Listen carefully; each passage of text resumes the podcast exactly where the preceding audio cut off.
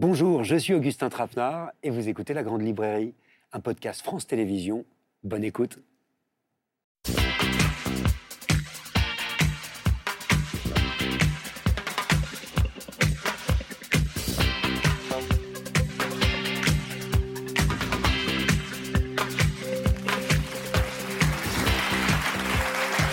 Bonsoir, bienvenue dans la grande librairie. On est ensemble en direct et en public pendant une heure et demie ce soir pour parler de livres et de morale.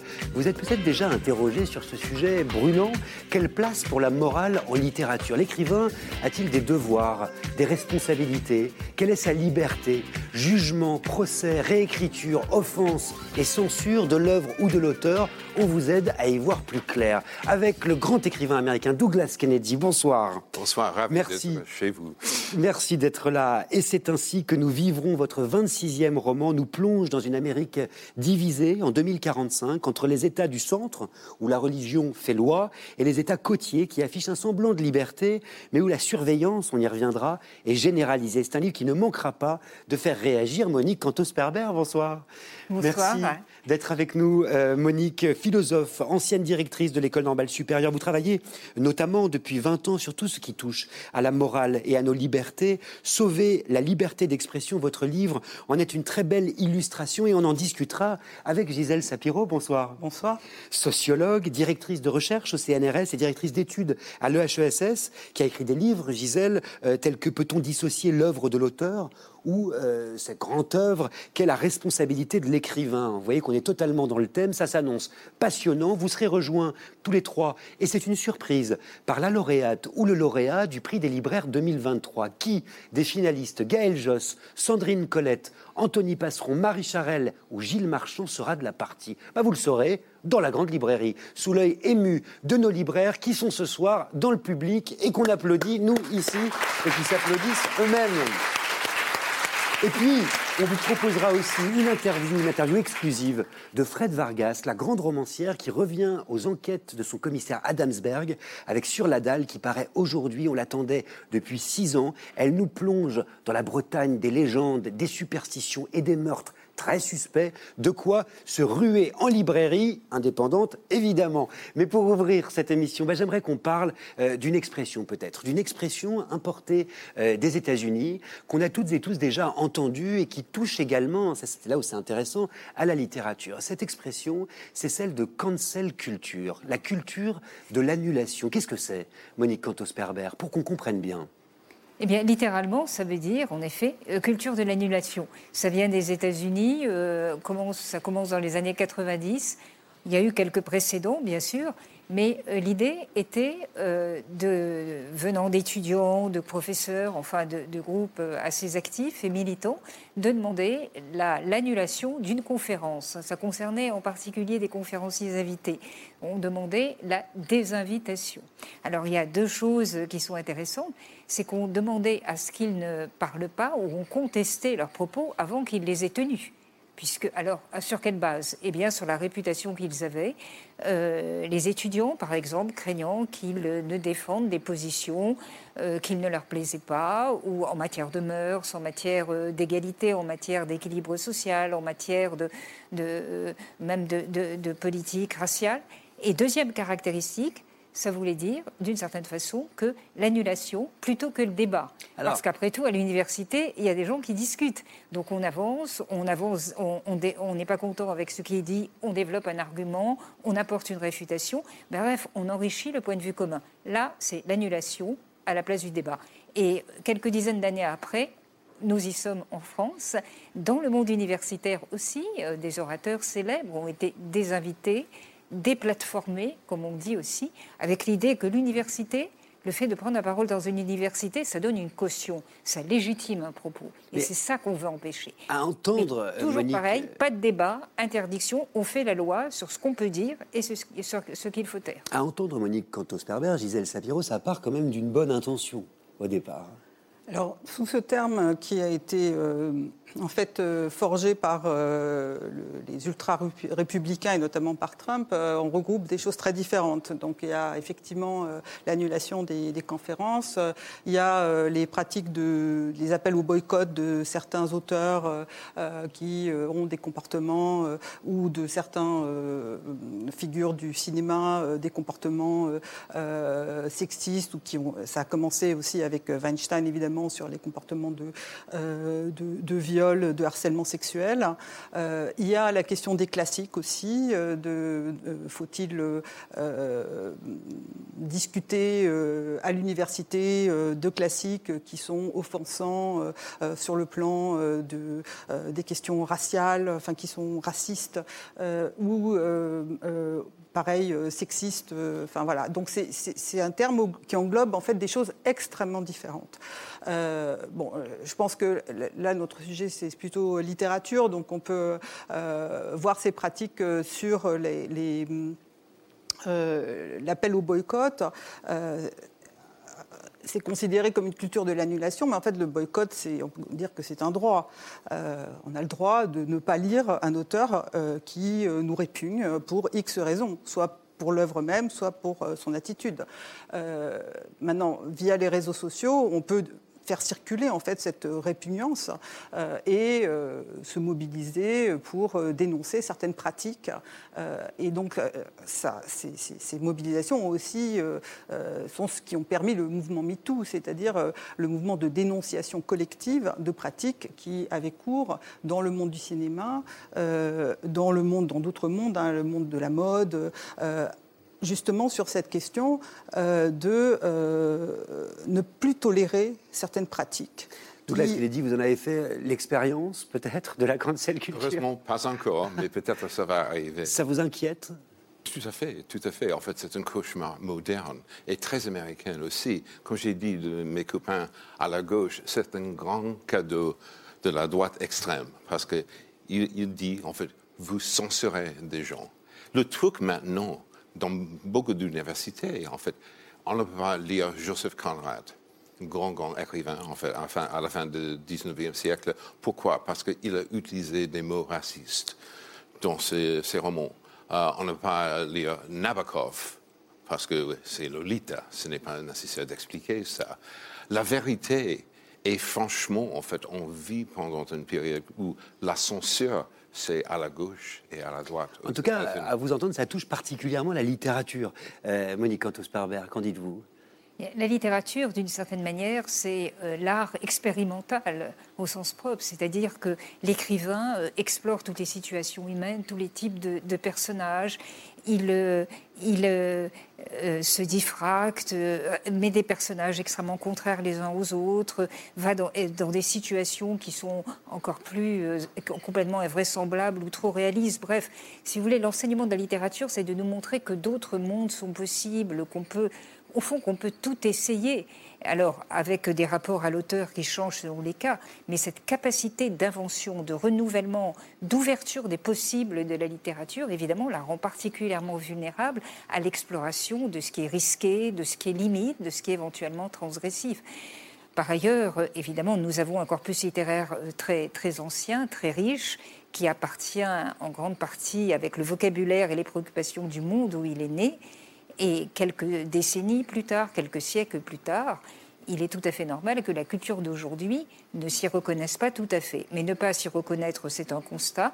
Demander que pour autant il soit effacé, censuré ou euphémisé, ça, c'est quelque chose qui peut être discuté. Alors précisément, prenons un exemple, l'exemple des Dix Petits Nègres euh, d'Agatha Christie, dont on a tous et toutes euh, entendu parler, dont le nouveau titre français est depuis 2020, Ils étaient dix, euh, en anglais, And Then There Were None, pour Douglas Kennedy. Ou alors plus récemment encore, et c'est aussi intéressant, en mars dernier, l'éditeur britannique de Roald Dahl, vous le savez, à qui l'on doit des livres comme Charlie et la chocolaterie, Mathilda, James et la grosse pêche ou encore Sacrée sorcière, a annoncé sa volonté de modifier certains passages de ses livres euh, sous prétexte qu'il comporte des termes liés euh, au poids, à la santé mentale, euh, au genre ou à l'ethnie qui sont susceptibles de heurter certains lecteurs. Qu'est-ce que vous en faites de ça, Douglas oh, Kennedy? Je pense que c'est hyper dangereux. Si on n'a pas une littérature qui est dangereuse, on n'a pas une littérature. Point final.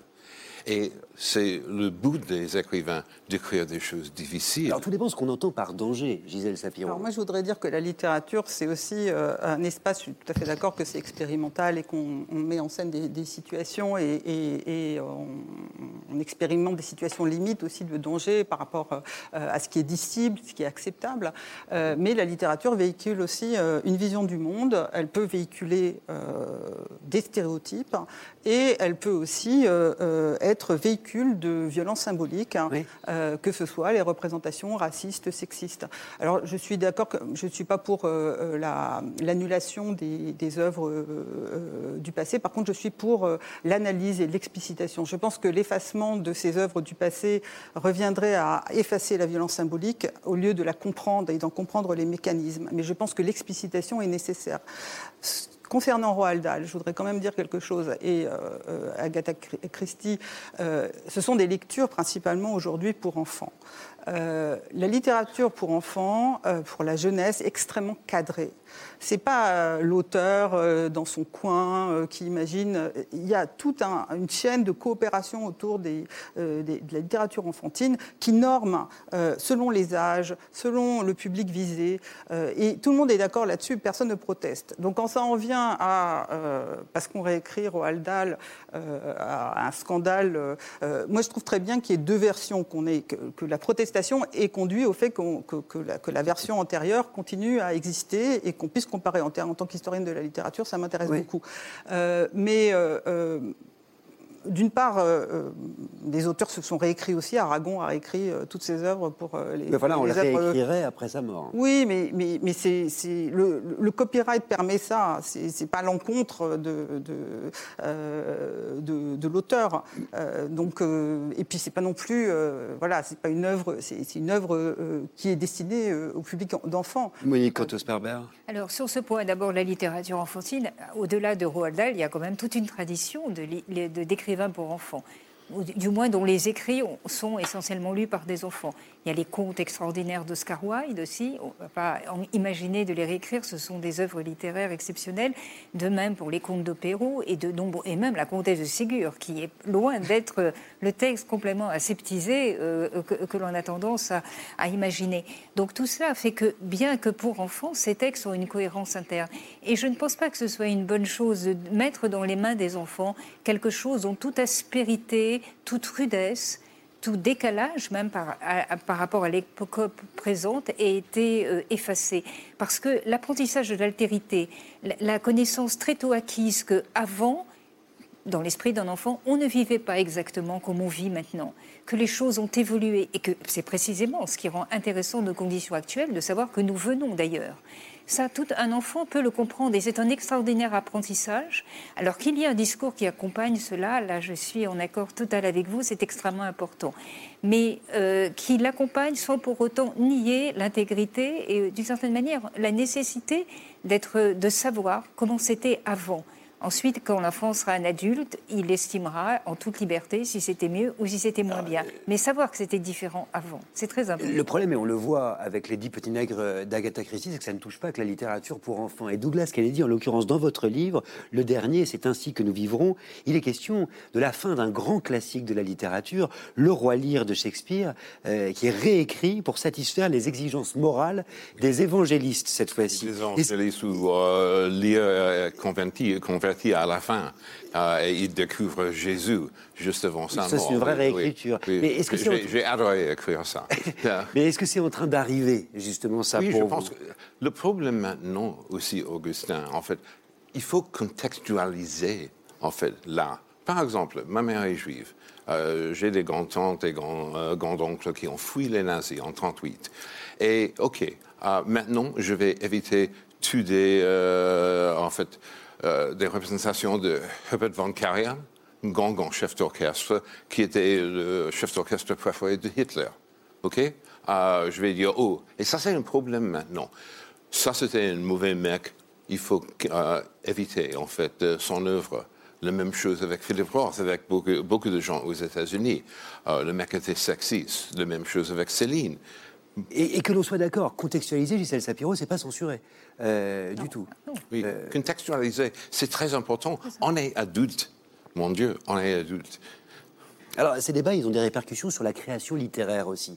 Et ça, il faut peut-être en parler. Surtout, en ce moment, dans le monde anglo-saxon, on parle de sensitivity readers, Ah. qui sont euh, euh, ces relecteurs qui sont engagés euh, par des maisons d'édition pour traquer dans les textes des propos potentiellement offensants pour les minorités. Quel regard est-ce que vous portez sur cette pratique Tiens, Gisèle Shapiro? Bah, de toute façon, les maisons d'édition euh, ont toutes des avocats déjà euh, qui relisent de près euh, pour échapper à toute poursuite, que ce soit sur la question des marques, que ce soit sur la question, les questions raciales, que ce soit sur euh, sur, si on prend le cas Gabriel Matzneff, il était relu pendant des mois à cause des questions de, pédocriminalité dont ses livres regorgeaient, bien que ce soit interdit par la loi. Donc, donc ces, ces pratiques existent. voilà, les sensitive readers, c'est c'est quelque chose de différent, mais euh, qui, euh, euh, quel auteur n'a pas donné son livre à lire à des gens de euh, euh, pour avoir leur réaction? Marquez modifiait ses, manuscrits à mesure qu'il il- il faisait des lectures publiques pour avoir le retour. Alors, des fois, s'il voyait quelqu'un s'ennuyer, il coupait tout de suite. Voilà, donc pour avoir des retours. Eugène Su écrivait ses feuilletons et modifiait en fonction des attentes des, des auteurs. Je pense que le- le- tout écrivain se projette dans un dialogue avec euh, son, son public. Maintenant, il y a aussi les maisons d'édition euh, qui euh, ont des intérêts euh, financiers notamment. hein. Il, y a, il y a une dimension financière très importante dans ces affaires. Euh, c'est pareil de- toute la- aux États-Unis, la cancel des, des- des acteurs, euh, Oui. c'est très lié à la peur de se couper d'une partie du public. Oui, mais le Euh, risque, voilà. c'est d'aseptiser euh, peut-être euh, l'art, justement. bah, de toute façon, ça s'est toujours pratiqué. Et même les, les- chaque auteur a, a une sorte de mécanisme d'autocensure. Euh, euh, Flaubert, ses manuscrits, on voit bien qu'il avait euh, retranché le mot bordel, euh, certaines scènes. Quand, quand euh, il a publié euh, dans la Revue de Paris un chapitre de, euh, de, de- de son roman, c'est la Revue de Paris qui avait peur de la censure et qui a censuré en fait son texte. Alors il acceptait les censures politiques, mais pas les censures sur les questions. vous, par euh, exemple, vous vous censurez un peu, Douglas Télési, ou pas? Euh, un peu, oui, parce que c'est nécessaire. Pourquoi Euh, c'est- Par exemple, en fait, euh, ce sera impossible pour moi, par exemple, d'écrire un roman où il y a un personnage mexicain, parce que ça sera euh, l'appropriation culturelle. Et ça, c'est un aspect d'aujourd'hui aussi qui est franchement horrible. Le fait, et ça, c'est aussi un autre aspect de cancel culture. Si on n'a pas vécu cette histoire, comment on peut écrire cette histoire Et pour un écrivain, ça c'est ridicule. J'ai écrit une moitié de mon œuvre dans la peau d'une femme. Je ne suis pas une femme. Euh, Est-ce que ça c'est un problème ou pas? Alors, on va poser la question à Monique Cantos-Perber, justement. Oui, pour moi, la littérature, c'est d'explorer tous les genres, alors hommes et femmes. D'ailleurs, c'était le cas dans l'Astrée, un des premiers textes euh, des romans d'amour euh, du XVIIe siècle, et, et ça devrait être le cas encore aujourd'hui, d'explorer toutes les conditions. La fluidité est absolument essentielle, puisqu'on en parle aujourd'hui beaucoup et, et on la vante comme manière de vivre. Eh bien, c'est aussi une manière de lire et une manière d'écrire. La littérature, c'était extraordinaire champ d'expérimentation existentielle. On peut passer par toutes les existences et écrire à partir de cela. Et surtout, à partir de quel moment est-ce qu'on décide qu'un propos est offensant ou pas? C'est ça la vraie question. Voilà, pour moi, la question des sensitivity, a trait à ça essentiellement. Que, l'écrivain ait le souci qu'on lui signale, que ce soit des amis ou des professionnels, ce qui risque d'être mal interprété, ce qui peut être pris de manière euh, co- comme étant euh, insultant, et que cela l'alerte sur sa manière d'écrire, c'est une très bonne chose. Maintenant, l'auteur doit avoir le droit de refuser. On écrit parfois pour provoquer et pour choquer. On en attend quelque chose. Ça fait partie de la création littéraire de manière euh, absolument indissoluble. Et par ailleurs, le problème de, la, la censure ou le conseil de censure en fonction de la sensibilité, c'est qu'elle ouvre sur l'arbitraire. Si vous voulez, l'offense n'est pas quelque chose, ce qui est prétexte à offense n'est pas quelque chose de strictement défini. Ça dépend des cultures, ça dépend de la- de l'expérience personnelle que l'on a. Et je crains, avec euh, ce type de, de pratique, si elle devait se généraliser, que euh, les exigences en matière de censure ou d'effacement soient de plus en plus importantes, quitte à stériliser, à aseptiser complètement le texte littéraire. Gisèle Sapiro. Oui, je, comprends ces, craintes. Euh, je, ne suis pas sûre que euh, ce soit si différent. Simplement, c'est plus visible aujourd'hui, euh, ces mécanismes. Mais je pense qu'ils ont toujours quelque part existé. Simplement, les, normes ne sont pas les mêmes. quand Céline écrit ses pamphlets antisémites, il n'y a pas de loi interdisant l'antisémitisme et le racisme. Donc lui, il écrit ça dans la, continuité de, de son œuvre. Est-ce que pour autant, ça n'exerce pas une violence symbolique euh, sur euh, les, euh, les, groupes visés par ces propos Bien sûr que si. Est-ce que pour autant ça ne légitime pas la violence qui va être, dont ils vont être victimes? Bien sûr que si. Donc je pense que cette question de la relativité, à la fois il y a une, une différence des normes et il y a aussi le fait que c'est pas parce que c'est, euh, dans le passé, euh, les normes étaient différentes, que ça n'exerçait pas une violence symbolique. Mais on n'est pas plus offensé aujourd'hui qu'hier, c'est ça que vous nous dites? Non, je ne pense pas. Simplement, je pense que c'est plutôt bien que les personnes offensées puissent s'exprimer dessus. Je suis d'accord qu'on est en train de tester les limites de, euh, de, ces possibilités. Euh, je pense que la situation est très différente en France et aux États-Unis, parce qu'en France, ça n'a pas forcément de conséquences. Hein. Euh, c'est une réflexion. Je pense que le débat est très important très important que des, personnes qui sont des populations vulnérables, des groupes minorés, euh, euh, les femmes, puissent exprimer la manière dont elles ressentent euh, les représentations humiliantes, offensantes, avilissantes, stigmatisantes dont ils et elles ont fait l'objet. Je pense que c'est un moment historique extrêmement important. C'est vrai, Monique Otosperber. Oui, aucun doute, bien sûr, hein, ça va de soi. Hein. on ne peut pas ne pas être d'accord avec cela. Que, que, ceux, celles en particulier, qui ont été réduites au silence pendant très longtemps, trouvent une voix et puissent s'exprimer avec cette voix et protester, contester, ouvrir un débat, comme vous le dites, c'est quelque chose d'extraordinaire. Mais ouvrir un débat, pas appeler au silence, pas appeler à l'effacement, pas appeler à la disparition, sauf si évidemment les propos incriminés violent la loi. Ça va, ça va de soi. Je voudrais quand même rappeler, parce que c'est important quand même, qu'en Floride, euh, sur l'année 2021-2022, euh, d'après l'association PEN America, qui est la grande association euh, des écrivains qui défend la liberté d'expression, plus de 500 ouvrages ont fait l'objet de demandes de retrait de bibliothèques scolaires pour protéger la jeunesse. Et là, ce sont ah des parents d'élèves conservateurs euh, qui reprochait, voilà, c'est ça, à ces livres d'aborder des thèmes comme la sexualité, comme euh, le genre. C'est pas du tout la même chose. Mais est-ce que c'est aussi de la cancel culture hein?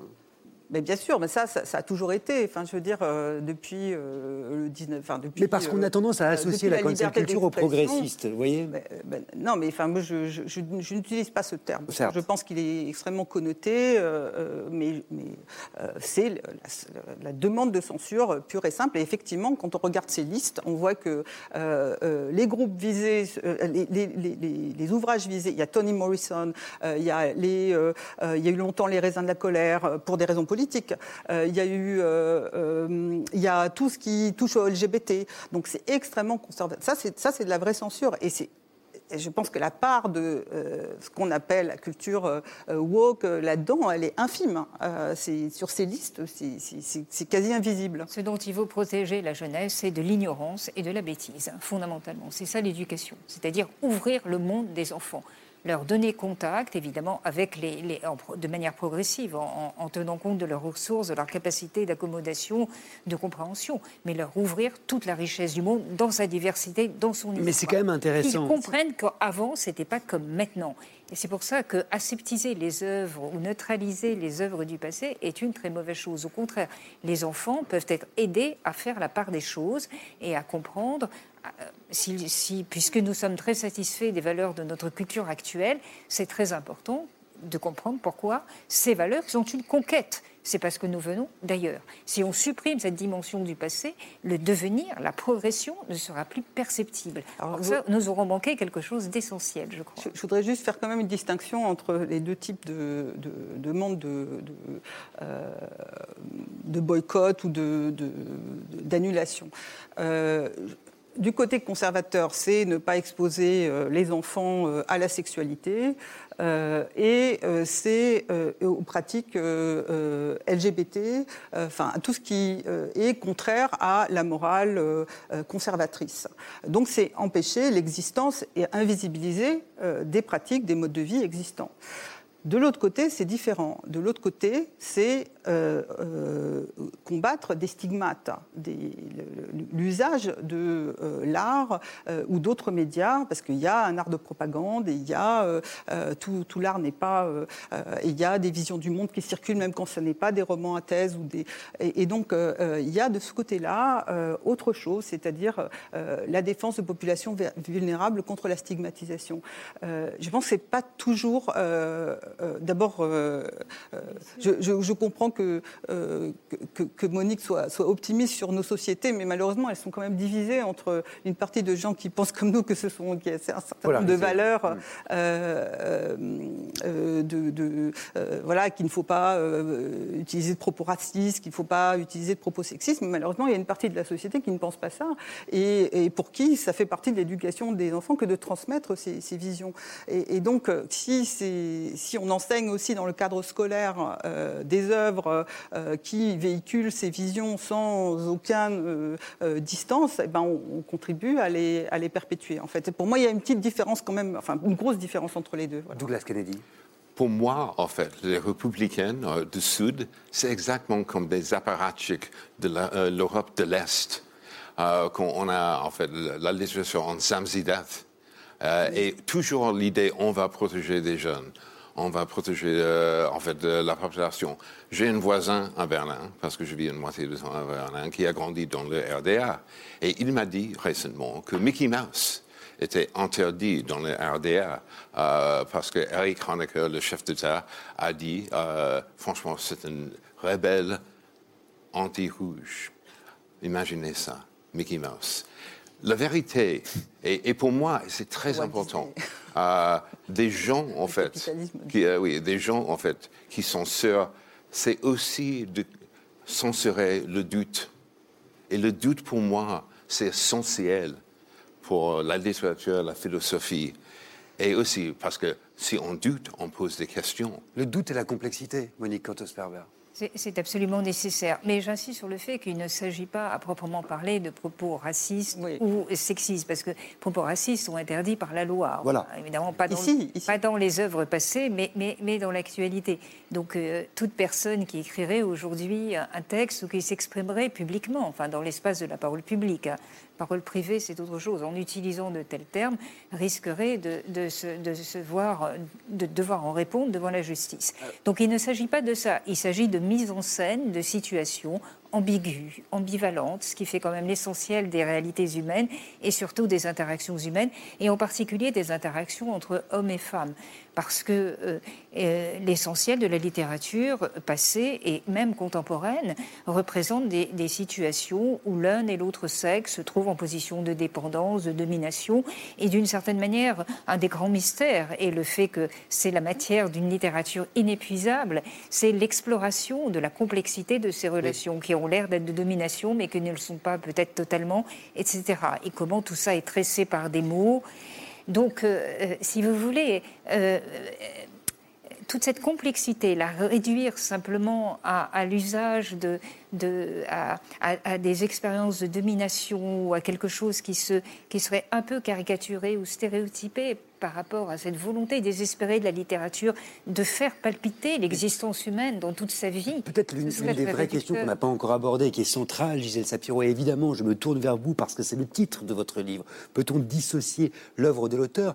C'est peut-être celle-là qui, qui, qui, choque, en fait, qui, euh, qui outrage? Est-ce que c'est l'œuvre ou est-ce que c'est l'auteur? Ou est-ce que c'est les deux? Ah bah, Ça dépend. Ça dépend. Il y a des cas où euh, l'œuvre n'est pas en cause, mais c'est l'attitude de. Ben, le cas Polanski, hein, c'est pas. Bon, il y a des relectures maintenant des, des, euh, de, de, ses premiers euh, films dans cette perspective, mais c'est vrai que l'œuvre en tant que telle, elle ne véhicule pas de message de, appelant, incitant à la violence contre les femmes, et pourtant il a été jugé pour un viol qu'il a reconnu euh, euh, voilà. Donc, euh, dans ce cas, c'est différent de, des cas où, en fait, c'est l'œuvre qui est en cause, sans que forcément il y ait une attitude de l'auteur. Donc, je pense que ça pose des, questions d'ordre différent. Si, on s'interroge sur les, les œuvres elles-mêmes, moi, je suis absolument d'accord avec Monique sur le fait que la littérature doit véhiculer l'ambiguïté. Toutes les grandes œuvres sont ambiguës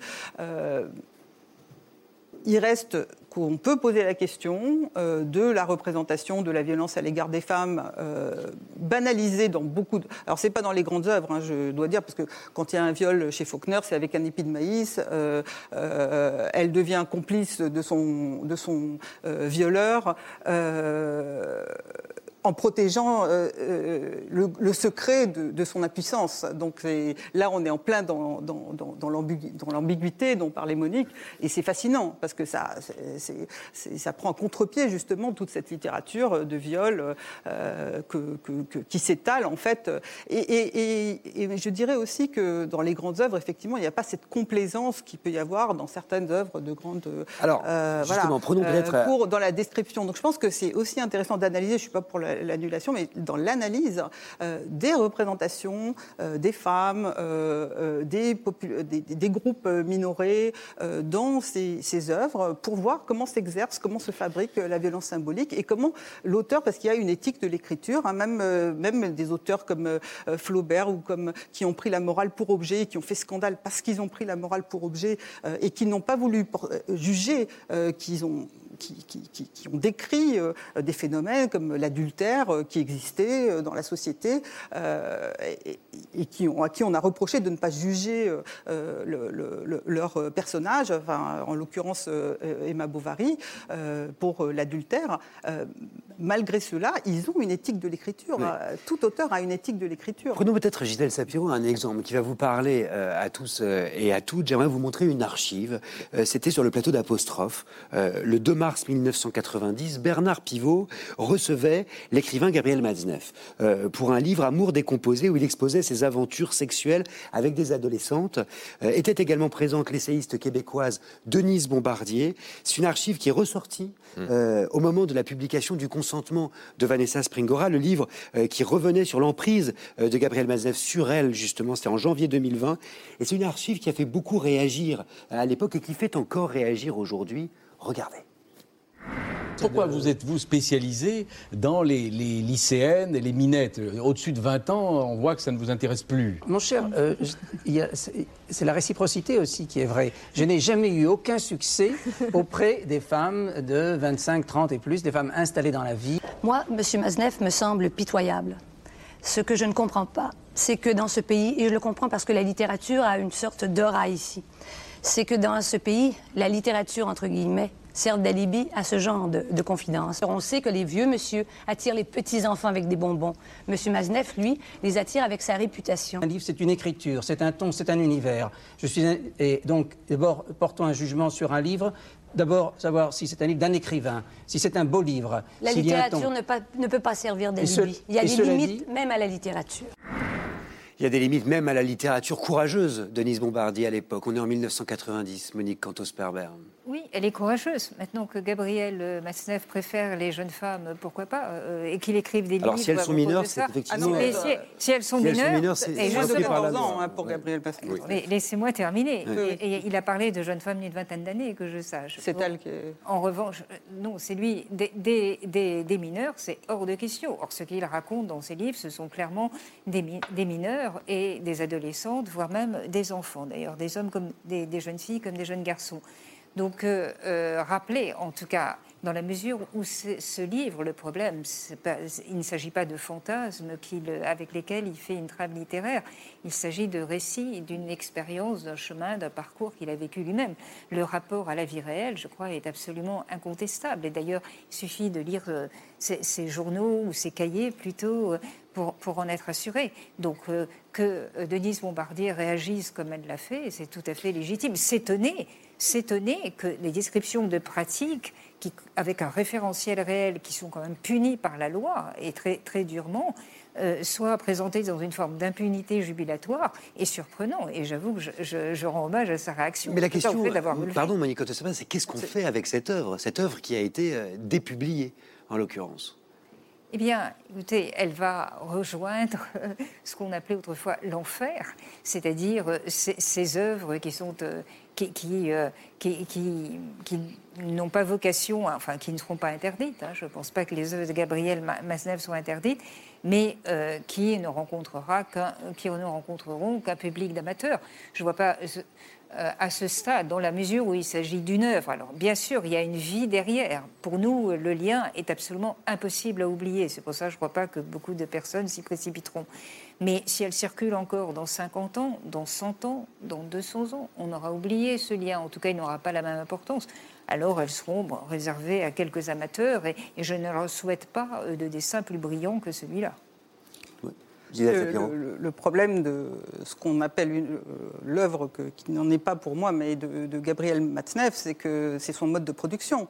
Euh, c'est euh, sont des écrits qui sont produits par une triple exploitation euh, sexuelle, symbolique et économique de petites filles de moins de 14 ans, parce que, comme le raconte Vanessa Springora, dès qu'elles atteignent 14 ans, elles ne l'intéressent plus, et où il leur soutire des lettres d'amour. euh, et il les publie dans, ses livres, donc double exploitation, euh, par-delà l'exploitation sexuelle, euh, pour se donner à la fois magnifier sa personne, parce que ces, gamines, elles n'existent pas pour elles-mêmes. Euh, Vanessa Spr- Springora décrit très bien comment, euh, euh, même quand elle est venue le consulter sur sa, sur sa composition de français, il l'a écrite à sa place. Elle n'existe pas comme sujet, comme, euh, comme Alors, personne. prenons Euh, prenons et- donc, euh, cette exploitation, c'est très important de le souligner.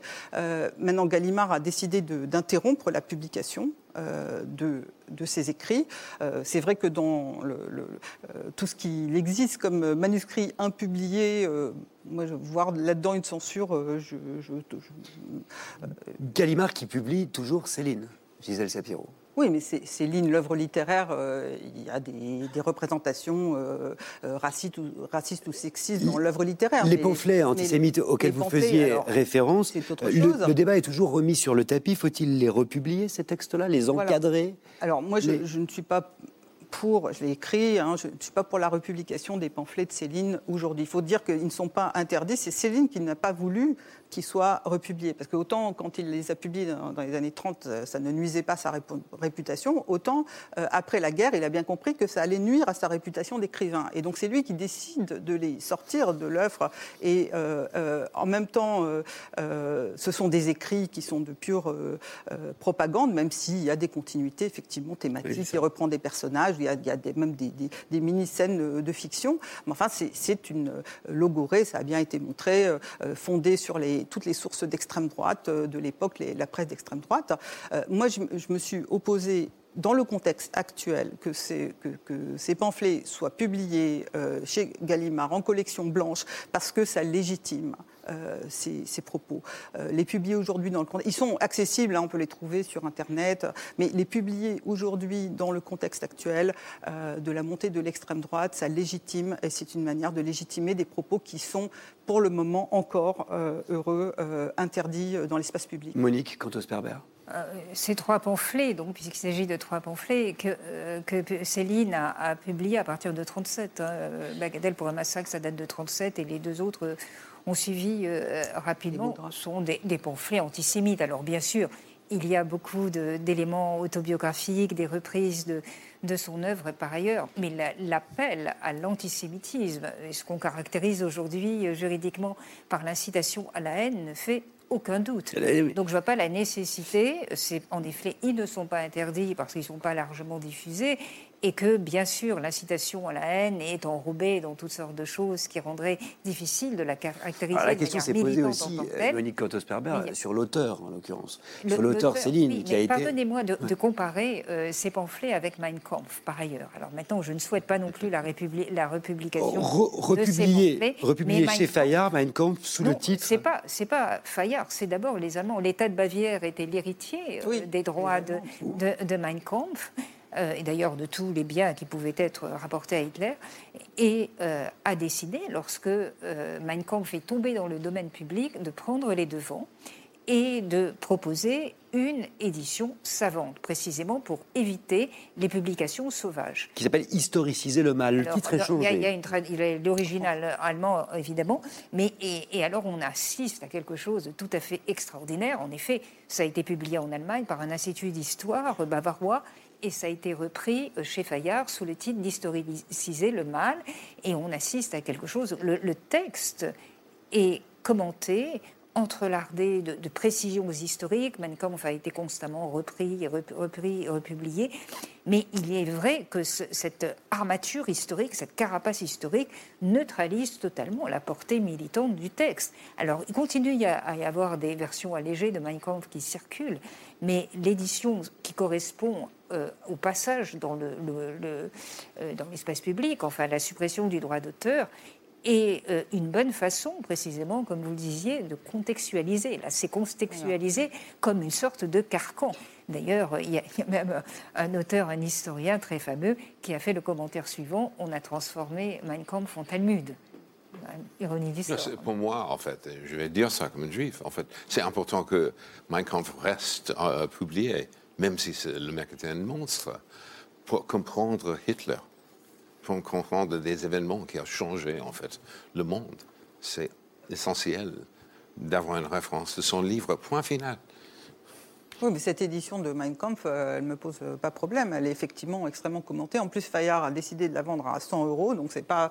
Euh, et de reverser tous les bénéfices, évidemment, à des associations. Et, de reverser à l'association, effectivement, aux associations euh, de, mémoire de, de, la Shoah. et donc, et donc voilà, ça n'a rien à voir, en fait, avec le projet de, réédition des, des, pamphlets de, Céline tel qu'il se présentait à l'époque et qui, d'ailleurs, est venu avant avant, qu'il euh, ne tombe dans le domaine public euh, en France, parce que au Québec, le domaine public est plus, euh, plus tôt, ils ont été publiés. Et donc, Gallimard n'était pas très content que ça paraisse au Québec avant la France. Et donc, voilà. Mais il a retiré le projet devant, je n'ai pas été la seule, on était un certain nombre à, s'opposer, et donc il a décidé de, de, ne pas le publier quand j'étais à l'université aux États-Unis, en fait, j'ai essayé de, lire, à lire Mein Kampf, et c'est très ennuyeux.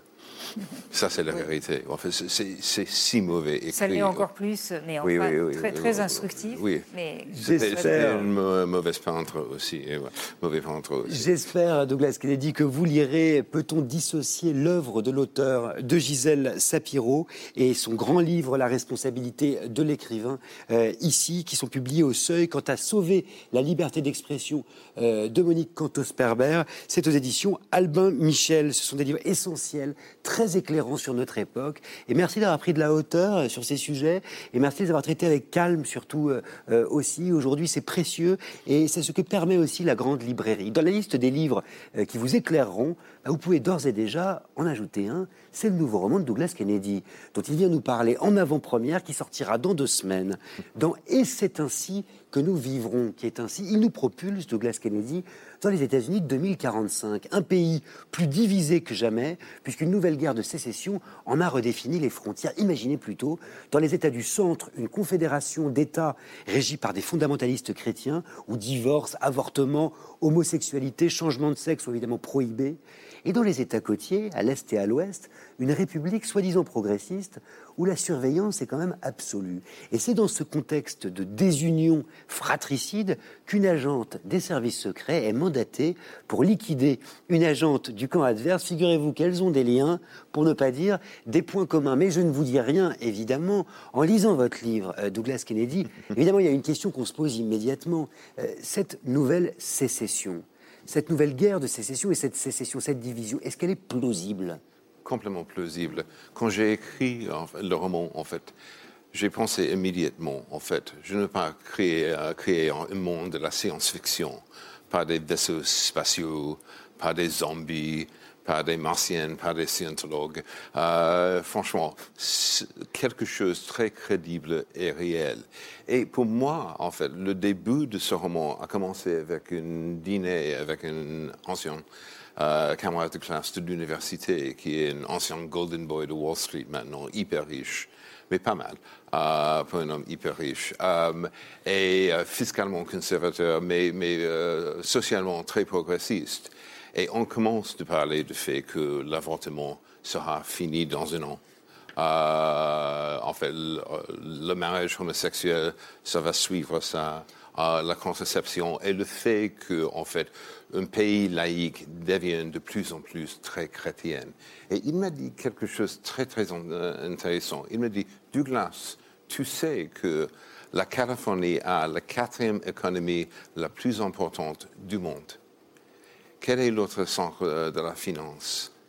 C'est New York, ma ville natale. Et puis il y a Boston et Chicago. Le sud, OK, il y a Dallas et Atlanta, mais le reste, pouf.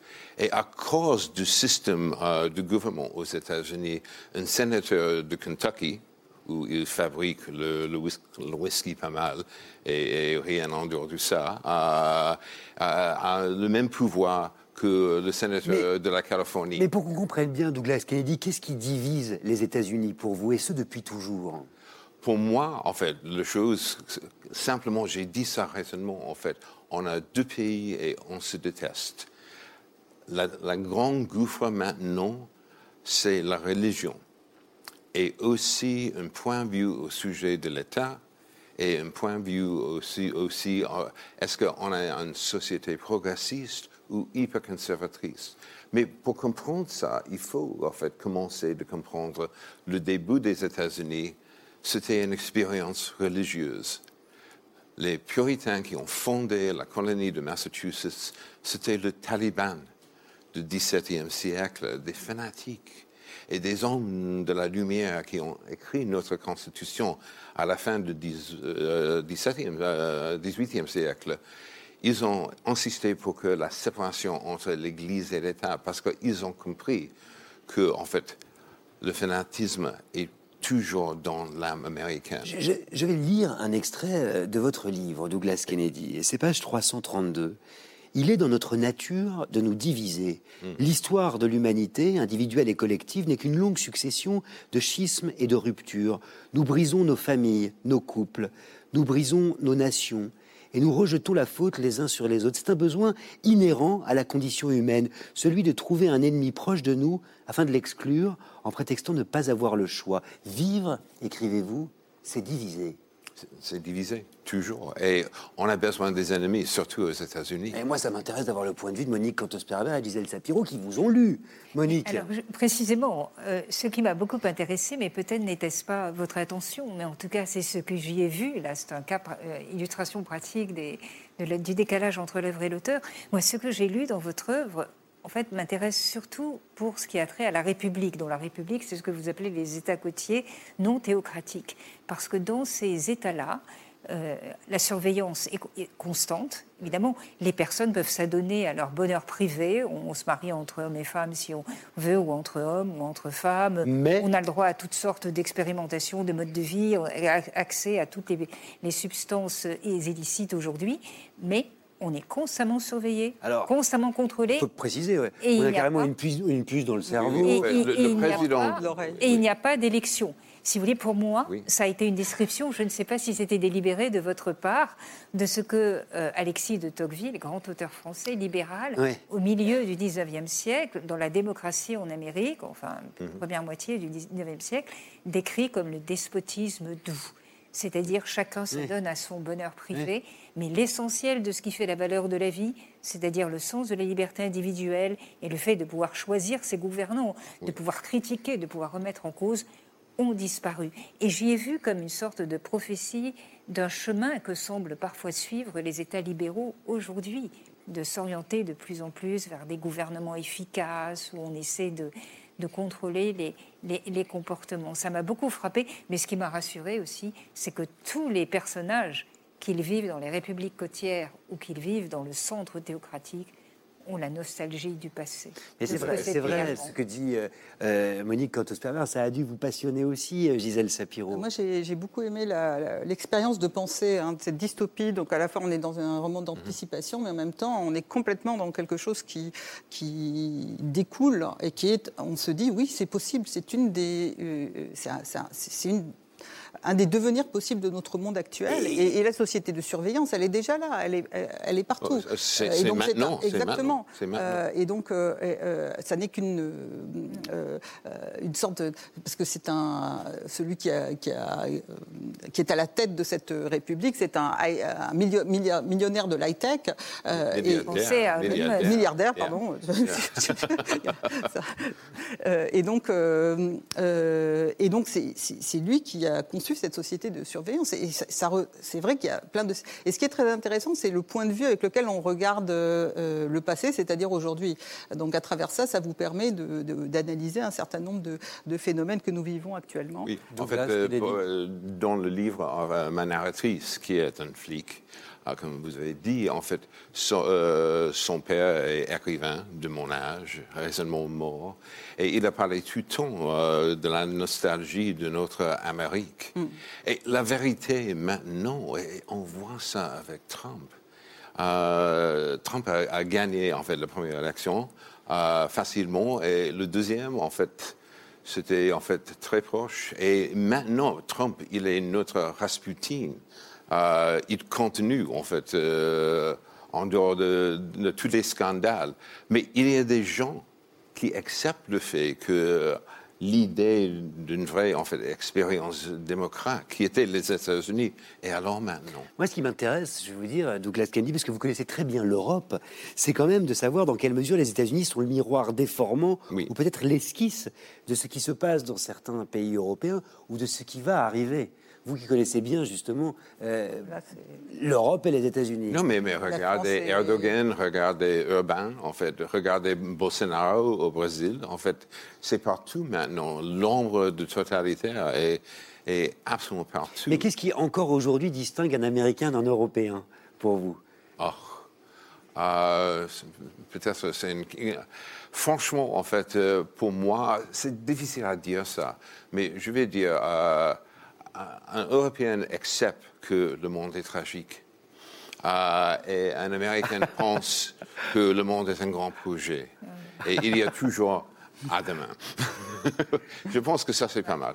Il y a eu une expérience quand même de, de, tuerie de tout les, le XXe siècle, des mouvements totalitaires.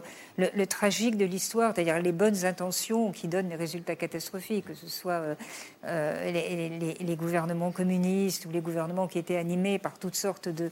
Euh, d'idées soi-disant de régénération et qui ont provoqué un enfer collectif, ça les Européens l'ont dans leur chair, enfin depuis des siècles. Donc c'est une réalité très vécue et qui forme leur intelligence, leur perception de la réalité présente et leur perception du passé. Euh, et justement, on retrouve les problèmes de la littérature. C'est une complexité, on ne peut pas éradiquer tout le mal dont nous sommes issus, mais tout ce mal a produit un peu de bien quand même, un peu de meilleur. Et j'aimerais que nous gardions la vérité de la, lecture, de la littérature précisément pour savoir d'où nous venons, que nous gardions toujours en tête d'où nous venons.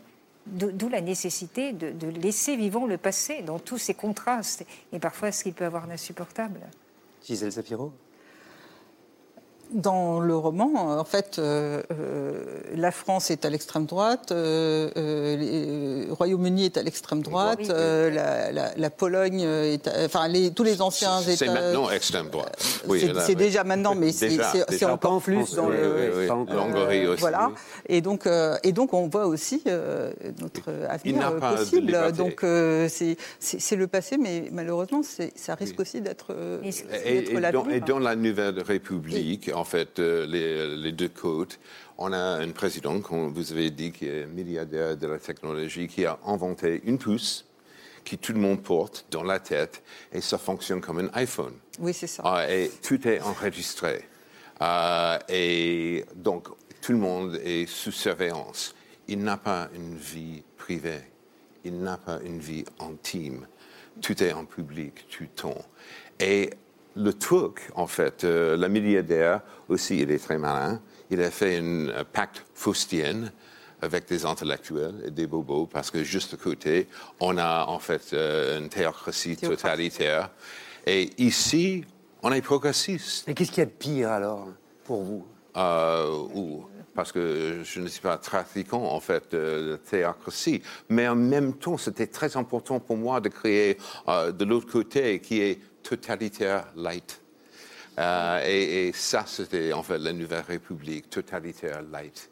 Euh, oui, en fait, on a le mariage homosexuel, on a l'éducation subventionnée, euh, un système de santé parfait, euh, parfaite, mais la vérité, on n'a pas de liberté. J'ai une question à vous poser, Monique Cantos-Perber. Quel impact les courants de pensée et les débats, justement, nés aux États-Unis ces dernières années, ont-ils sur la société française, sur notre sensibilité, sur notre pensée euh, aussi Bah, les États-Unis, c'est un pays très complexe. hein. Il, y a, il y a toutes sortes de courants, énormément de, que ce soit des, des courants de plus en plus conservateurs qui s'affirment, mais aussi euh, des courants qui sont extrêmement euh, soucieux de, de, de polisser la pensée, enfin, euh, que ce soit le, le, le courant woke ou la, ou la cancel culture dont nous parlions euh, tout à l'heure. Donc c'est extrêmement euh, diversifié, mais c'est d'une certaine manière un dispositif révélateur et annonciateur. Parce que vous disiez tout à l'heure, euh, c'est depuis dix ans aux, aux États-Unis. Et, et quelques, non, Et on commence à y réfléchir en France. Ça m'a interrogé. La woke culture, ça commence, enfin la cancel culture, en tout cas, ça commence dans les années 90, c'est-à-dire Oui, la volonté de faire taire. Mais moi, si vous voulez que, que certains groupes euh, soient vraiment très gênés et même euh, offensés, profondément choqués par des expressions et, veulent protester, ça ne me gêne pas du tout. La réalité de notre existence, c'est précisément la pluralité des points de vue, des intérêts, etc. Mais euh, ce à quoi j'aspire, c'est qu'entre tout cela se maintienne un dialogue commun, que nous gardons le moyen de parler, en- de parler ensemble. Peut-être que la littérature, justement, langue- permet, La, la littérature euh, devrait. cela. Je ne veux pas qu'on s'enferme dans ces certitudes, qu'elles soient euh, progressistes ou réactionnaires, parce qu'à ce moment-là, on a affaire qu'à des chocs d'identité, et entre les identités, on ne discute pas, on affirme. Et on essaie de de- d'occuper le, le centre du terrain, tandis que euh, euh, avec des convictions ouvertes, on peut vraiment discuter et maintenir un dialogue commun. Et avec les textes littéraires, Douglas Kennedy. Avec les textes littéraires aussi. Mais ça, ça, c'est en fait le bout d'un écrivain, franchement, en fait, d'essayer d'inventer, en fait, euh, des choses. Et pour moi, en fait, le modèle de ce roman, c'était Orwell. Clairement, Oui, c'était Orwell. Orwellien, Euh, 1984, euh, un roman que j'adore. Mais aussi, dans ce roman, euh, il n'a pas un Winston Smith, le personnage principal, qui est fonctionnaire victimisé par en fait, le système. C'est un flic au milieu du système, qui croit du système, mais en privé, elle a des doutes. Et puis, elle découvre un secret de famille. Ah bah attendez, vous n'allez pas révéler le livre, parce que j'ai fait quand même attention, non. moi. Mais, mais tout le monde a un secret de famille. Parce, ben, on a tous un secret de famille, on ne va pas les révéler ce soir, Douglas Oui, Kennedy. Et c'est ainsi que nous vivrons, sort dans deux semaines aux éditions Bellefond. Euh, je vous ai dit au début de cette émission euh, que ce soir, on va vous faire une révélation. Une révélation exclusive. Ils étaient 10 euh, au départ, ils ne sont plus que 5 en finale. Qui de Gaël Josse, Sandrine Colette, Anthony Passeron, Marie Charelle ou Gilles Marchand remporte le prix des libraires 2023. 800 libraires indépendants, quand même très exigeants, se sont prononcés dans le plus grand des secrets. Moi, je sais. Je sais exactement, précisément, qui est la gagnante ou le gagnant, parce qu'il ou elle est en coulisses et se prépare à nous rejoindre sur ce plateau. Le suspense est à son comble, mais juste avant, c'est l'heure de faire un tour du côté de nos amis libraires indépendants, justement. Ce soir, direction Lyon, chez Alexandra Villon et Juliette Roméo de la librairie La Madeleine. On se retrouve juste après ce sujet, signé Inès de la mode Saint-Pierre. À tout de suite. La Madeleine, c'est avant tout une histoire d'amitié. On se connaît depuis très longtemps avec Alex.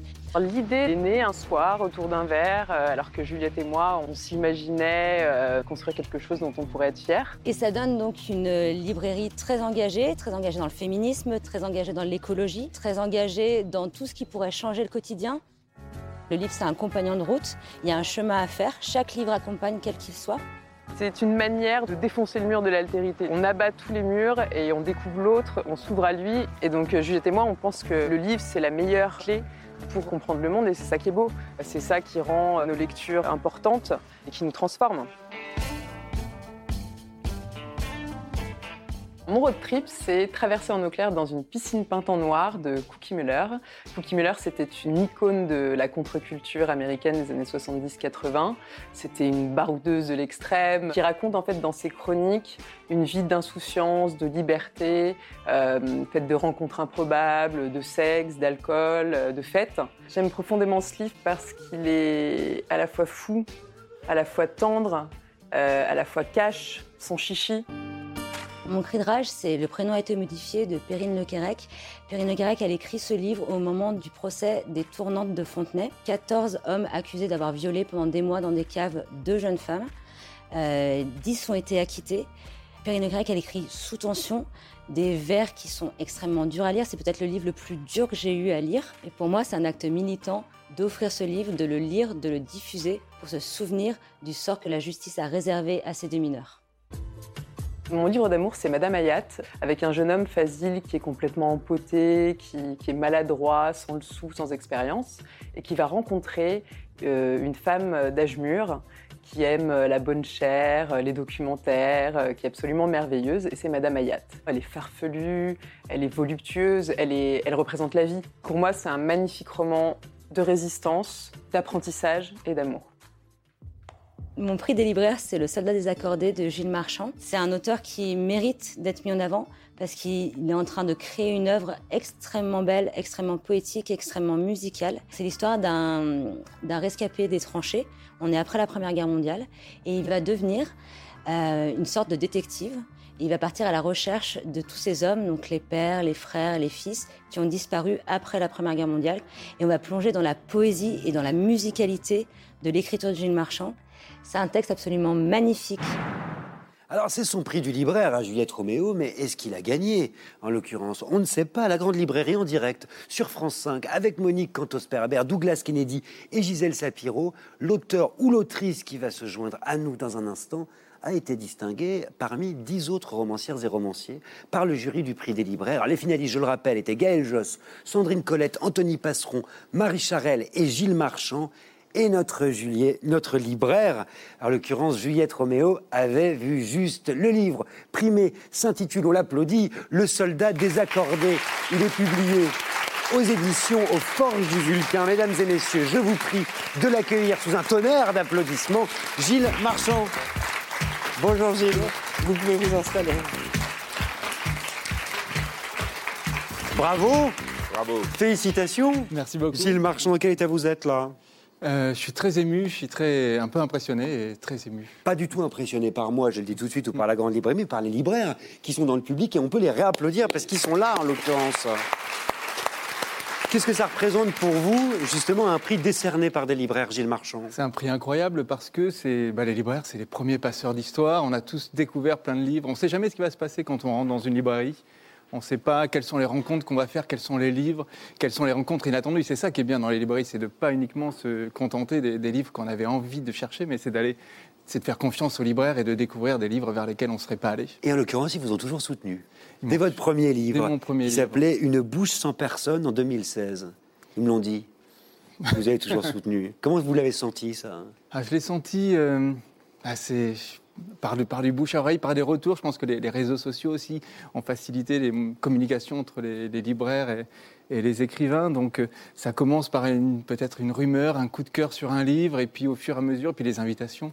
Moi, j'ai la chance d'être, euh, d'avoir une, euh, bonne campagne de promotion, et donc je suis la semaine dernière, j'étais au pied du Mont Blanc. Demain, je pars en Corse pour faire des lectures musicales. Et ce soir, vous êtes dans la grande librairie soir, pour parler du soldat désaccordé. Alors, il faut raconter. Le soldat désaccordé, c'est l'histoire d'un ancien combattant de la Grande Guerre, 14-18, qui n'a pas fait Verdun, c'est important, mais qui a quand même perdu une main euh, au début des affrontements et qui a continué, à servir. Après l'armistice, il est devenu enquêteur sur ceux qui ont disparu, sur les injustices qui se sont produites, sur ce qui s'est vraiment passé, en fait. Il traque des fantômes. Euh, et un jour, une femme lui en confie un euh, de fantôme. C'est une mission qui va lui prendre des années. La mission, c'est de retrouver le fils de cette femme disparue au combat. Et elle, cette mère, elle est persuadée qu'il est encore vivant. Quelque part. C'est le point de départ de ce roman Enquête qui mêle l'histoire et l'imaginaire et qui va mener votre héros à écouter et à recueillir les histoires intimes de ces hommes qui ont vécu l'enfer, mais aussi à se souvenir de son propre passé et qui ne cesse de revenir comme un retour du refoulé. C'est un livre magnifique et c'est intéressant parce que votre personnage, en l'occurrence votre narrateur, eh ben vous lui donnez pas de nom. C'est un narrateur anonyme, Gilles Marchand. Pourquoi anonyme? Parce que c'était, j'avais envie que ce soit un peu mon soldat inconnu à moi et puis le soldat inconnu de, chaque lecteur. Ma première intention, c'était d'aller sur un monument aux morts et de, prendre le nom d'un soldat qui, qui, était resté. Et puis je me suis dit, si je prends le, nom et le prénom, il faut que je prenne la vie qui va avec. Je me suis pas senti, euh, je me serais senti malhonnête de, de voler un prénom et de pas raconter la vraie histoire. Donc c'est pour ça que j'ai choisi de, de ne pas lui donner de nom parce que c'est tous les ans, euh, il y a encore des, des, corps de soldats de la guerre de 14 euh, qui, qui, ressortent de la terre et j'avais envie que voilà, ce soit une des histoires de, de quelqu'un qui n'est pas revenu. Une des histoires, parce que c'est un personnage qui s'efface en fait derrière les récits de ceux euh, et celles qu'il rencontre, ces récits de poilus surtout, qui décrivent l'enfer des tranchées, mais qui s'inventent aussi, et c'est ce qui est très beau, leur propre légende, qui racontent des histoires en fait, dans tous les sens du terme. Raconter des histoires, c'est aussi mentir un peu. Et je pense par exemple à une figure qui parcourt le livre, et vous allez nous raconter quand même cette figure c'est la fille de la Lune. Gilles Marchand, c'est qui la, fille, de la, Lune, c'est un personnage que j'ai inventé et j'avais envie que ce soit un personnage dont on ne saurait jamais s'il existe ou euh, si c'est le fruit de l'imagination ou de fantasmes de ces hommes qui sont au combat, qui ont froid, qui ont faim, qui sont mangés par les parasites, qui ont peur et qui ne sont pas euh, calibrés pour faire la guerre, si tant est qu'on puisse l'être. Et, donc j'imaginais les histoires qui pouvaient se raconter et, justement cette absence de, femmes, de sœurs, de mères, de, fiancées, de, maîtresses, et ce qu'ils pouvaient voir et ce qu'ils pouvaient imaginer à partir d'une forme comme ça qui passerait. Il suffirait qu'il y en ait un qui dise mais ça doit être une femme et peut-être que quand on va passer par-dessus le parapet, aller dans le no man's land, peut-être qu'il y aura quelqu'un, peut-être qu'il y aura une femme pour nous tenir la main pour notre dernier souffle. Ah, un espoir, en fait. J'avais envie d'un espoir. Mais en l'occurrence, cette fille de la Lune, moi, je l'avais déjà lue. Je la connaissais. Je l'avais lue dans un livre. Euh, un livre d'Henri Barbus que vous citez qui s'appelle Le Feu, qui est un des plus grands romans en l'occurrence sur la guerre de 14-18. Mm. C'est une coïncidence? C'est une coïncidence alors que euh, j'étais, euh, moi j'ai beaucoup lu de livres écrits par les, poètes soldats. Vous les citez d'ailleurs à la fin du texte. Apollinaire apparaît dans le livre. Et dans, dans le texte, les personnages croisent justement le, narrateur lit Barbus parce que quand j'étais, mon livre était déjà bien avancé quand j'ai lu le Feu. Et, donc, quand j'ai rencontré ce personnage, alors qui n'est pas appelé la fille de la Lune, qui, donne son vrai nom, Eudoxie et, et donc à ce moment-là, je ne pouvais plus faire semblant que, que ces soldats ne, le connaissaient pas. C'était du plagiat par anticipation, Gilles Marchand. C'est exactement ça. en quoi c'était quand même pour vous une démarche intéressante de, répondre aussi à cette littérature, cette littérature de 14-18, cette littérature qui a raconté euh, les poilus, l'enfer euh, des tranchées et qui est très importante en France? Oui, et c'était très intimidant. quand j'ai commencé à écrire le livre, je ne savais pas dans quelle mesure j'étais légitime pour raconter cette histoire. Mais c'est vrai que le dernier poilu, il est mort en 2008. Et pour moi, c'était important que la littérature s'empare de ce sujet. En 2008, euh, ce qui est assez intéressant, c'est que les élèves de 3e, euh, la Première Guerre mondiale, est au programme de la 3e. Et les élèves de 3e sont nés en 2008. Et donc, on arrive à un, moment de l'histoire où, pour la première fois, il va y avoir des gens qui n'ont jamais été sur, euh, Terre en même temps qu'un soldat de la guerre de 14. Donc, il faut raconter cette histoire, il faut porter cette parole, cet apocalypse qui a duré 4 ans. Il faut continuer à, c'est ça, à porter ce récit. Et comment on fait? En inventant des voix, en retrouvant des voix, justement? Je pense en s'entourant peut-être euh, de voix, ça fait très mystique dit comme ça, mais on a quand même beaucoup de, sources, beaucoup de matières, euh, beaucoup de musées qui permettent de, de, de se souvenir et d'être en lien avec, euh, avec cette époque-là. Il y a beaucoup de lettres de poilus, les poilus n'ont jamais manqué de, papier à lettres, et je pense que c'était peut-être ça, et c'est pour ça que j'avais aussi envie de parler d'amour, parce que dans leur correspondance, dans dans, les témoignages, dans tout ce qu'on a pu lire, l'amour a une place vraiment très importante. Et c'est une folle histoire d'amour que vous nous racontez dans ce livre, Le soldat désaccordé, Gilles Marchand.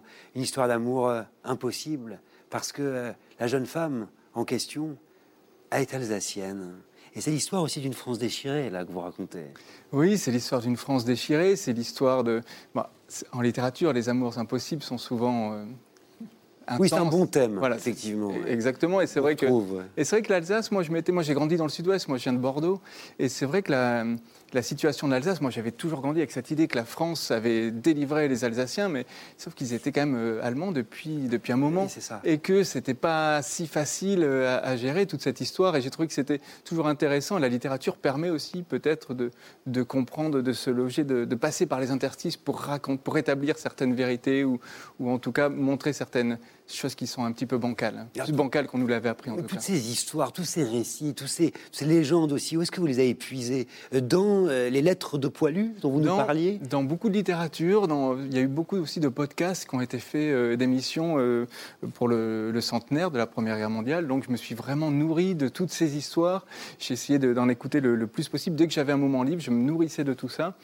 Et après, euh, le- peut-être le plus dur finalement, parce que j'avais l'intention d'écrire un livre court, c'était de, choisir ce dont je n'allais pas parler. Et donc je le dis, ce que je dis souvent quand je fais des interventions scolaires, s'il y a des jeunes romanciers, il y a encore beaucoup à écrire sur la Première Guerre mondiale. Et ce que je me disais, c'est drôle que vous disiez se nourrir d'histoire, parce que c'est tout ce que vous racontez dans ce livre, euh, Le soldat désaccordé. Comment on peut se nourrir d'histoire, justement? Comment c'est important? Parce que l'histoire, les histoires nous permettent, en fait, euh, de survivre et de supporter le pire euh, pour ce qui est de vos personnages. Quand est-ce que vous l'avez compris, ça? Que les histoires pouvaient nous sauver, peut-être vous sauver, Gilles Marchand? Ah, Je pense que ça fait partie des choses qu'on apprend assez jeune quand, quand on fait l'apprentissage de l'ennui et que où ça fait partie des. Moi, j'ai grandi avec des- entouré de livres. Mes parents euh, étaient professeurs de français, mon grand-père, mes grands-parents me racontaient des histoires tout le temps, et donc ça a toujours été un moyen de, de dire euh, certaines choses, de, de transmettre, de s'intéresser à des cultures qui ne sont pas forcément les nôtres, à découvrir des mondes, à des. Je pense qu'il y a beaucoup de choses qui passent par la littérature. Et par la voix, on en parlait, et par la musique. Gilles Marchand, avez appris que vous étiez musicien Oui. également. Qu'est-ce que ça veut dire? Parce qu'il y a cette volonté chez vous de faire entendre le timbre, la sonorité, cette libraire.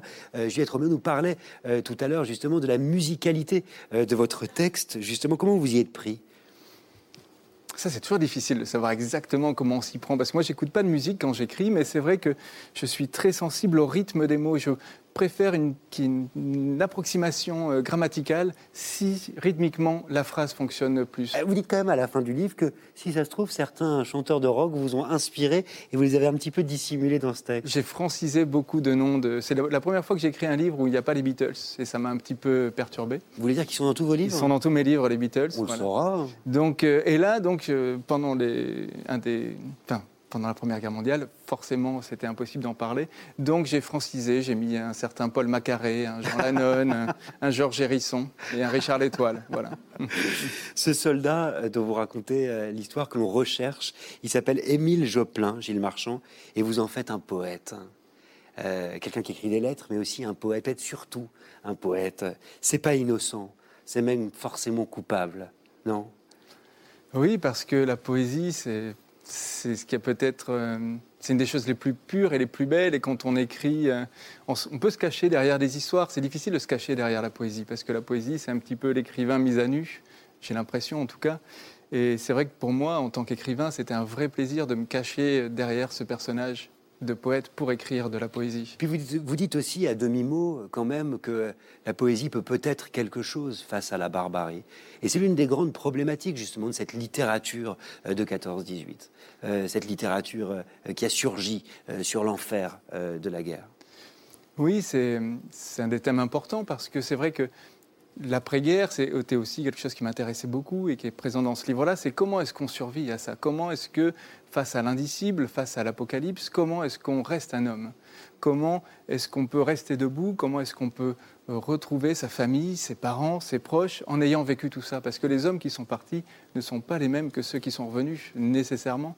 Et, et ce qui peut, je pense, mais c'est peut-être naïf de ma part, mais j'ai l'impression que l'art, la poésie, la musique euh, est ce qui nous raccroche à ce qui nous reste d'humanité quand on vit quelque chose d'inhumain.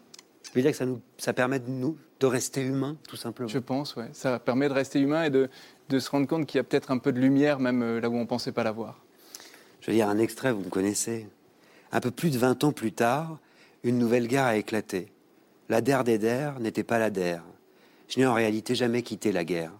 Pour moi, elle a commencé en 1914 et elle continue encore aujourd'hui. Des blessés, des morts, des monuments, des commémorations et des défilés pour en revenir au même point. C'est la fatalité, ici.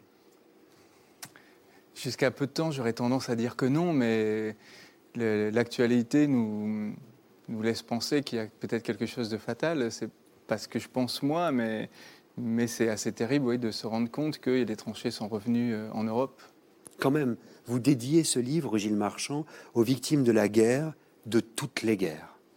Vous aviez quelque chose en tête très précisément? Bien sûr, bien sûr. Euh, euh, toutes les guerres, c'est les guerres qui ont suivi, et puis celles qui sont, euh, et puis la situation ukrainienne. C'était très difficile d'écrire ce livre sans avoir cette histoire en tête, sans avoir conscience que aujourd'hui il y a encore des gens qui sont dans des tranchées à quelques heures de Paris. Comme si, euh, euh, dans une guerre du passé, Monique Otto-Sperber, toutes les guerres à suivre et passer pouvaient ressurgir en réalité. Oh, mais une guerre comme celle qui se livre actuellement, on croyait, plus, on croyait que c'était plus possible, que désormais ce serait la guerre électronique, la guerre cyber. On se retrouve dans toute la violence du conflit, de, de l'utilisation de l'artillerie. Je, je, suis très touchée, si je peux me permettre, par ce qui vient d'être dit, surtout à cause de cette extraordinaire témoignage, parole que la Première Guerre mondiale a suscité. Jamais les Français n'ont écrit de cette façon-là. La quantité de lettres écrites par les soldats, reçues par les soldats, échangées, c'est comme si toute une population se mettait à écrire comme témoignage un peu désespéré de, de, ce qui était euh, une expérience humaine hors du commun. Et il en est question hein, de ces lettres euh, perdues puis retrouvées. Vous y avez eu accès, évidemment, Gilles Marchand. Oui, il y a, Justement, ces, lettres-là, on savait que le sacrifice qu'on demandait à ces hommes était, inhumain. Et pour le, pas pour le justifier, mais pour les accompagner, pour qu'ils puissent faire ce sacrifice, il fallait qu'ils aient conscience de le faire pour protéger leur famille, pour protéger, euh, ce, qui, leur était cher. Et c'est pour ça qu'il y avait toujours une correspondance qui, qui, a, perduré pendant toute la guerre. C'est parce qu'ils s'échangeaient, ils savaient que ce qu'ils faisaient, c'était pour protéger leur famille.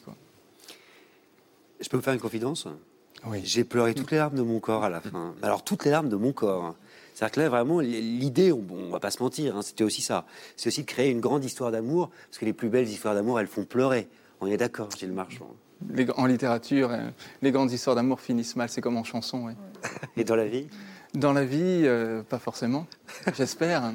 Je le souhaite à, tout le monde. Ce sont Pour moi, ça va en tout cas. Et des mots magnifiques en tout cas. Je, conseille vraiment ce livre qui s'appelle Le soldat désaccordé de Gilles Marchand, prix des libraires 2023, un livre bouleversant qui est publié aux Forges du Vulcain. On peut les applaudir parce que c'est une petite maison d'édition que l'on défend ici à la Grande Librairie. On en est ravis. Merci encore Gilles et félicitations. Et maintenant, comme promis, avant de conclure cette émission, avec un droit dans les yeux signé Douglas Kennedy, j'aimerais vous parler d'une romancière, d'une romancière que vous connaissez sans doute, que vous avez lue, que dis-je, dévoré pour l'efficacité et pour la beauté de ses romans policiers, de ses rom-pol, euh, comme elle dit. Alors sa discrétion donne à chacune de ses prises de parole une intensité particulière. Elle nous accorde ce soir une interview exclusive, le jour même de la sortie de son nouveau roman policier qui s'appelle Sur la dalle. C'est une nouvelle enquête du commissaire Adamsberg, son commissaire de toujours, euh, la dernière, c'était quand même il y a six ans. Ça fait donc six ans euh, qu'on l'attendait. Qu'il de vous dire que moi, personnellement, j'étais impatient. Une enquête sur une série de meurtres dans la Bretagne romantique, des fantômes, des légendes et des superstitions. C'est une merveille. Fred Vargas publie aujourd'hui sur la dalle. On est allé la rencontrer. On s'est posé dans un café et on a ouvert l'oreille. Regardez, on se retrouve juste après.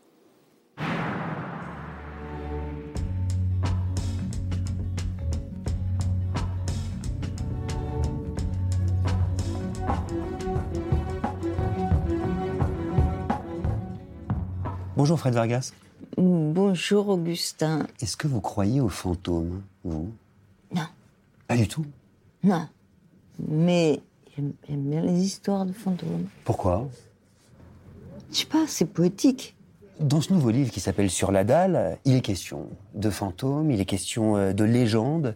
C'est un polar qui nous emmène du côté euh, de Combourg, dans la Bretagne romantique, avec ses superstitions, avec son château. Effectivement, pourquoi ce décor? Ça va pas effrayer le lecteur, hein, il croit pas plus aux fantômes que moi. Mais une petite note comme ça, euh, intrigante, euh, surtout que pour ce livre. singulièrement, je ne suis partie, au sens strict du terme, je ne suis partie de rien, sauf de Combourg. Et puis, finalement, c'est le plus gros livre que j'ai jamais écrit. Dans ce livre, il y a une figure très importante. C'est Chateaubriand. Chateaubriand qui est partout puisque l'un de ses descendants, Jocelyn de Chateaubriand, qui lui ressemble comme deux gouttes d'eau, est devenu l'attraction principale du coin et même le suspect de plusieurs meurtres. Pourquoi Chateaubriand? Bon, j'ai été élevée par un père très, très littéraire et les circonstances m'ont amenée à Combourg. Et euh, je suis médiéviste quand même, donc euh, je me suis précipitée de toute façon. Et j'ai lu les mémoires d'outre-tombe euh, donc, de Chateaubriand, donc je me suis précipitée pour voir le château. De toute façon, c'est difficile de ne pas le voir. hein. Parce que Chateaubriand a vécu dans le château de Combourg. Il y a les été gens. élevé, ouais, le pauvre gosse. Que Mais ce qui m'a amusé, c'est de lui créer un, un descendant sosie.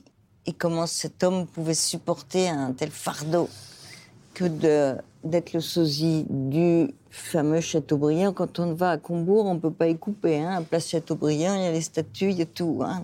Tout est chateaubrianisé.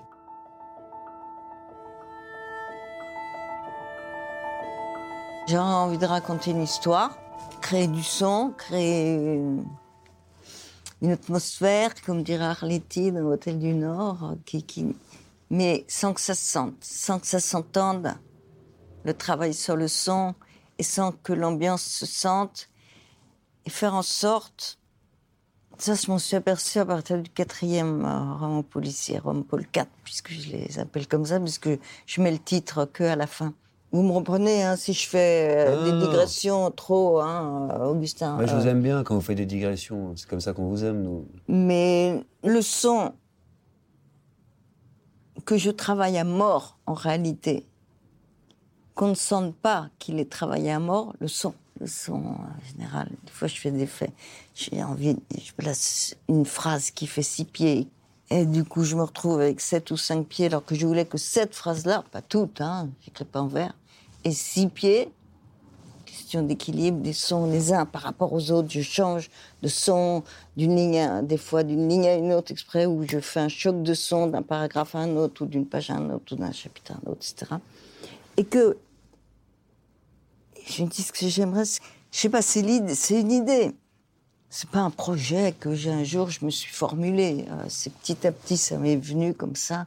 L'idée que le lecteur lise le livre, se rende pas compte qu'il traverse un type de son, un type d'ambiance, d'atmosphère qui fasse qu'à la sortie, en fait, il en soit.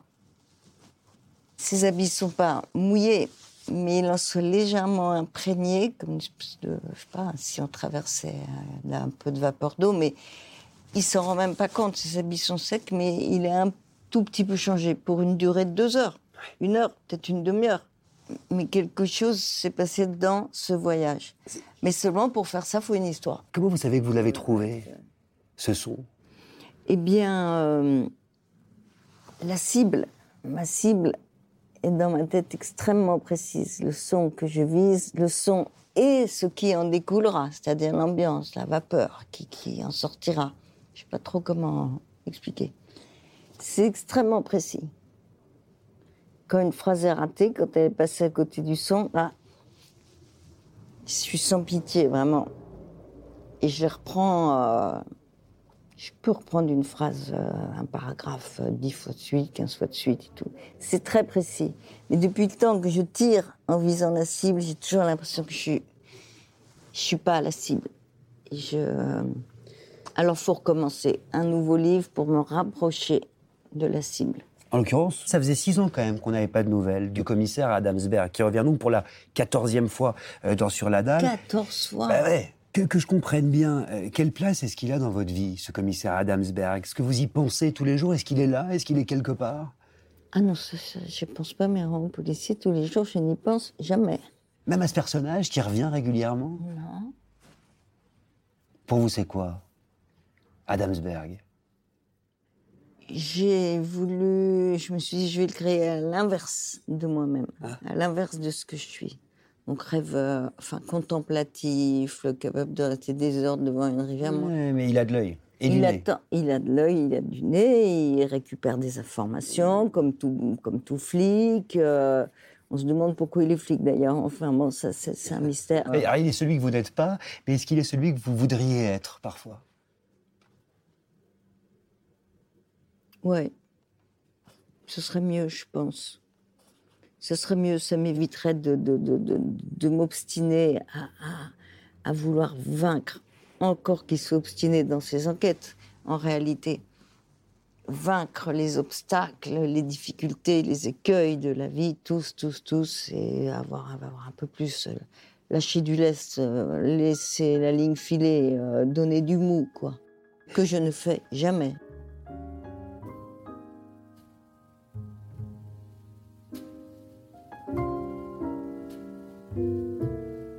Il y a quelque chose qui traverse votre roman et vos personnages. C'est presque rien, mais c'est partout euh, dans Sur la dalle. C'est une remarque comme ça euh, sur la faune euh, ou la flore. C'est une espèce protégée qui est en danger.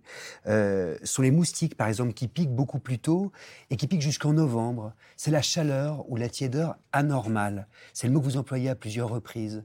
Anormal. Ça apparaît dans Sur la dalle et dès les premières pages. Pendant ces six ans d'absence que vous avez L'humanité moi j'étais occupée euh, euh, de manière euh, frénétique à opérer, effectuer des recherches sur l'avenir terrible qui arrive, donc sur euh, ce qui va se passer, la déplétion géologique des hydrocarbures, la- le chaos de la crise économique euh, d'une ampleur jamais vue, le réchauffement climatique et ses conséquences, les trois grands paramètres qui vont se croiser, qui sont interdépendants. Ça, j'y pense tous les jours, en revanche. Ça vous met dans quel état?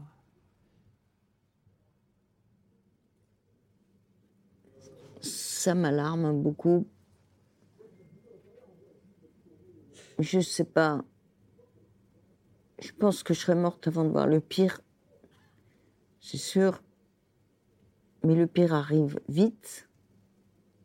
Peut-être un peu plus vite qu'on pensait. Et ça m'inquiète pour l'humanité. qui ne restera pas à 8 milliards d'individus. Et oui, j'y pense avec inquiétude pour l'humanité entière et évidemment euh, ma propre descendance. Vous avez toujours dit que le roman policier, c'était comme un anxiolytique. Ça vous apaise?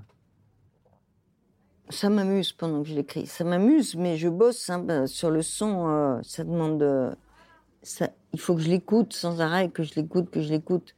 Donc ça détend, hein, ça fait quand même partir ailleurs. hein. Mais je suis toujours en une forme de tension combative face aux écueils qui parsèment, comme on dit, les vies de chacun d'entre nous.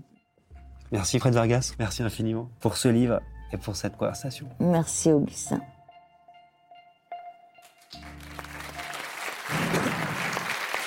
L'intensité, l'émotion, euh, le talent aussi de Fred Vargas dans la grande librairie.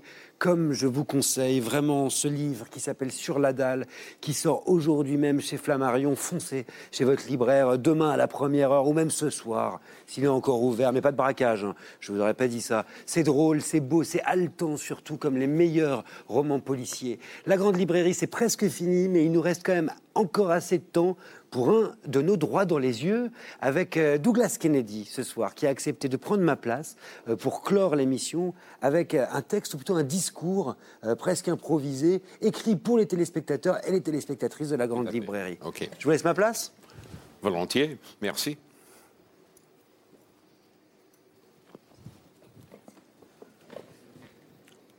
Et voilà, on commence.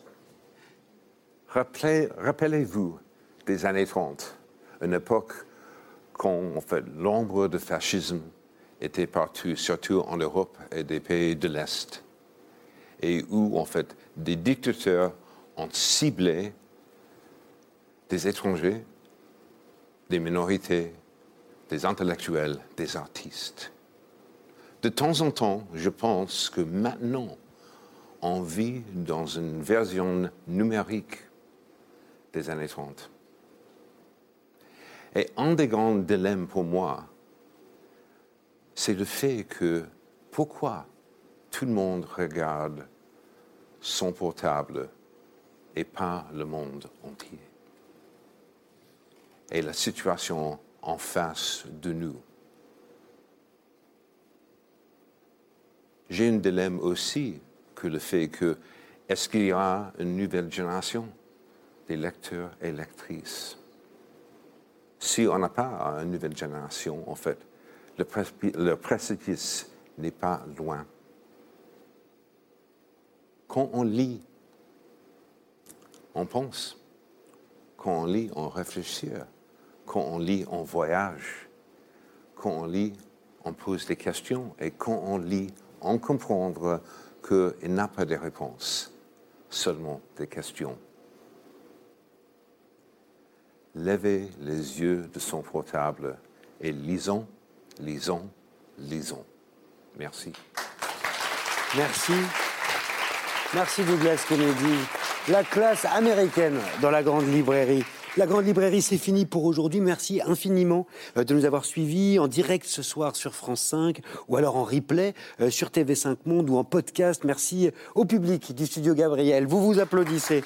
Et merci à nos invités euh, ce soir, Douglas Kennedy évidemment, mais aussi Gisèle Sapiro, Monique Cantos-Perber, Gilles Marchand, je le rappelle, prix des libraires 2023, sans oublier Fred Vargas qui nous regarde sans doute. on se retrouve, nous, la semaine prochaine, même heure, 21h, au Festival de Cannes pour une émission exceptionnelle autour de littérature et cinéma, autour de l'adaptation, hein, avec le romancier euh, Éric Reinhardt, qui sera accompagné des scénaristes et, cinéastes Valérie Donzelli et Audrey Diwan. Magnifiquement, euh, elles ont adapté son roman L'amour et les forêts. Le film sortira, figurez-vous, le jour même. Éric Orsena euh, et le réalisateur Martin Bourboulon seront aussi de la partie pour revenir sur Les Trois Mousquetaires, qui est le classique littéraire dont le cinéma a le plus parlé cette année. Ça méritait bien dialogue. Et puis, euh, mercredi prochain, une interview exclusive et exceptionnelle euh, de Michel Houellebecq, euh, dont le nouveau livre, Quelques mois dans ma vie, sortira ce jour-là. C'est une autobiographie, un livre qui pose un certain nombre de questions, l'occasion d'excuses, d'explications aussi. Ça promet d'être quelque chose. En attendant, mercredi prochain, lisez bien. Merci.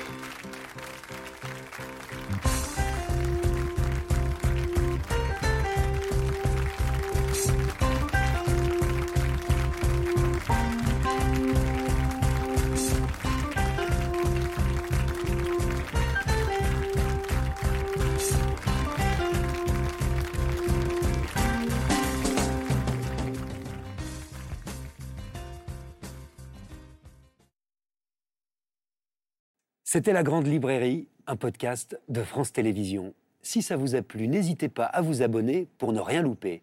Vous pouvez aussi retrouver les replays des émissions en vidéo sur France.tv.